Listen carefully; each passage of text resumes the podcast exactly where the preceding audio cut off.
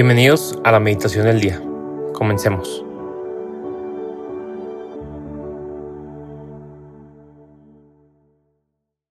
En el nombre del Padre y del Hijo y del Espíritu Santo. Amén. Ven Espíritu Santo, llena los corazones de tus fieles y enciende en ellos el fuego de tu amor. Envía Señor tu Espíritu Creador y renovarás la faz de la tierra. Oremos. Oh Dios que has iluminado los corazones de tus fieles con la luz del Espíritu Santo, haznos dóciles a sus inspiraciones para gustar siempre el bien y gozar de su consuelo.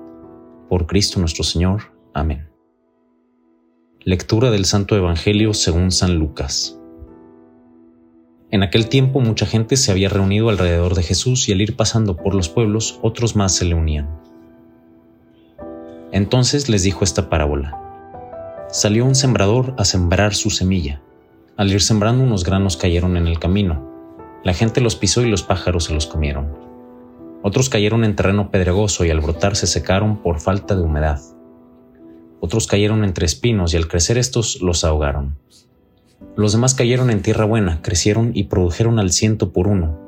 Dicho esto, exclamó, El que tenga oídos para oír, que oiga. Entonces le preguntaron los discípulos, ¿qué significa esta parábola? Y él les respondió, a ustedes se les ha conseguido conocer claramente los secretos del reino de Dios, en cambio a los demás solo en parábolas para que viendo no vean y oyendo no entiendan. La parábola significa esto.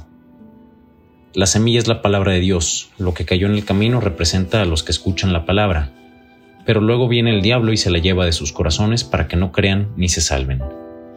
Lo que cayó en terreno pedregoso representa a los que al escuchar la palabra la reciben con alegría, pero no tienen raíz son los que por algún tiempo creen, pero en el momento de la prueba fallan.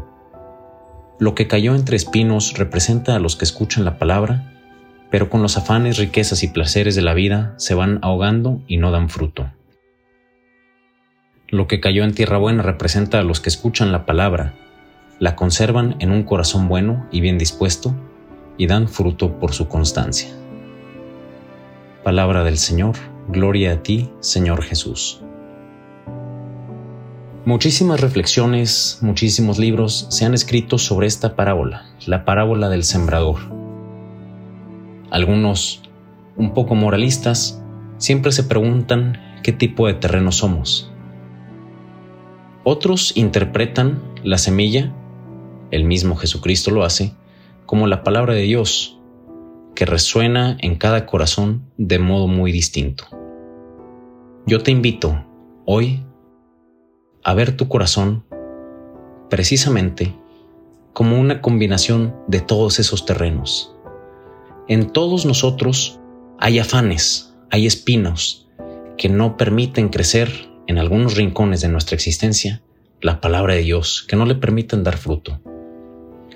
En todos nosotros también hay terreno de camino, que es esa parte más expuesta de nosotros a la influencia del enemigo, al pecado, en todos nosotros también hay terreno pedregoso, que el ruido, la superficialidad, las redes, las comparaciones, el movimiento continuo evita que dé fruto esa palabra de Dios en nosotros. Y también, y mucho más, en todos nosotros hay terreno bueno. ¿Cuál es el modo?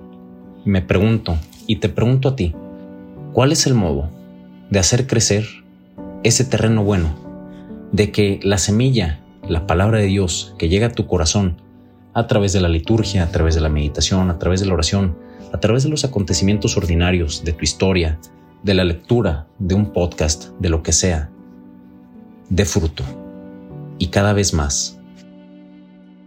No es combatir el camino, el terreno pedregoso, las espinas. No es combatir directamente el mal, es seguir ese consejo de San Pablo.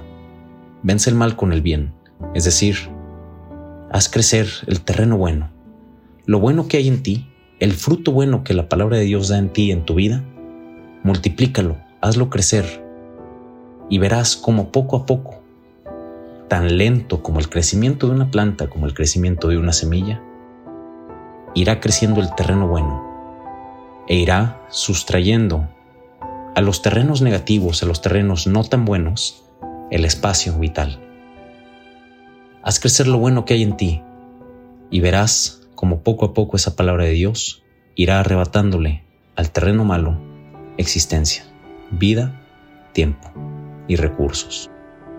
Vence el mal con el bien.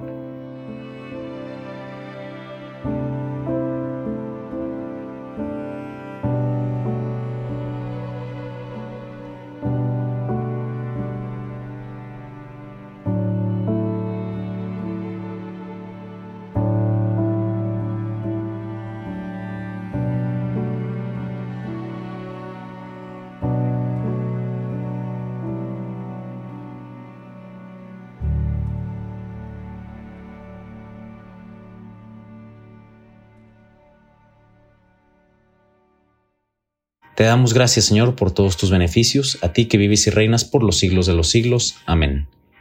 Cristo, Rey nuestro, venga tu reino. Reina de los apóstoles, enséñanos a orar.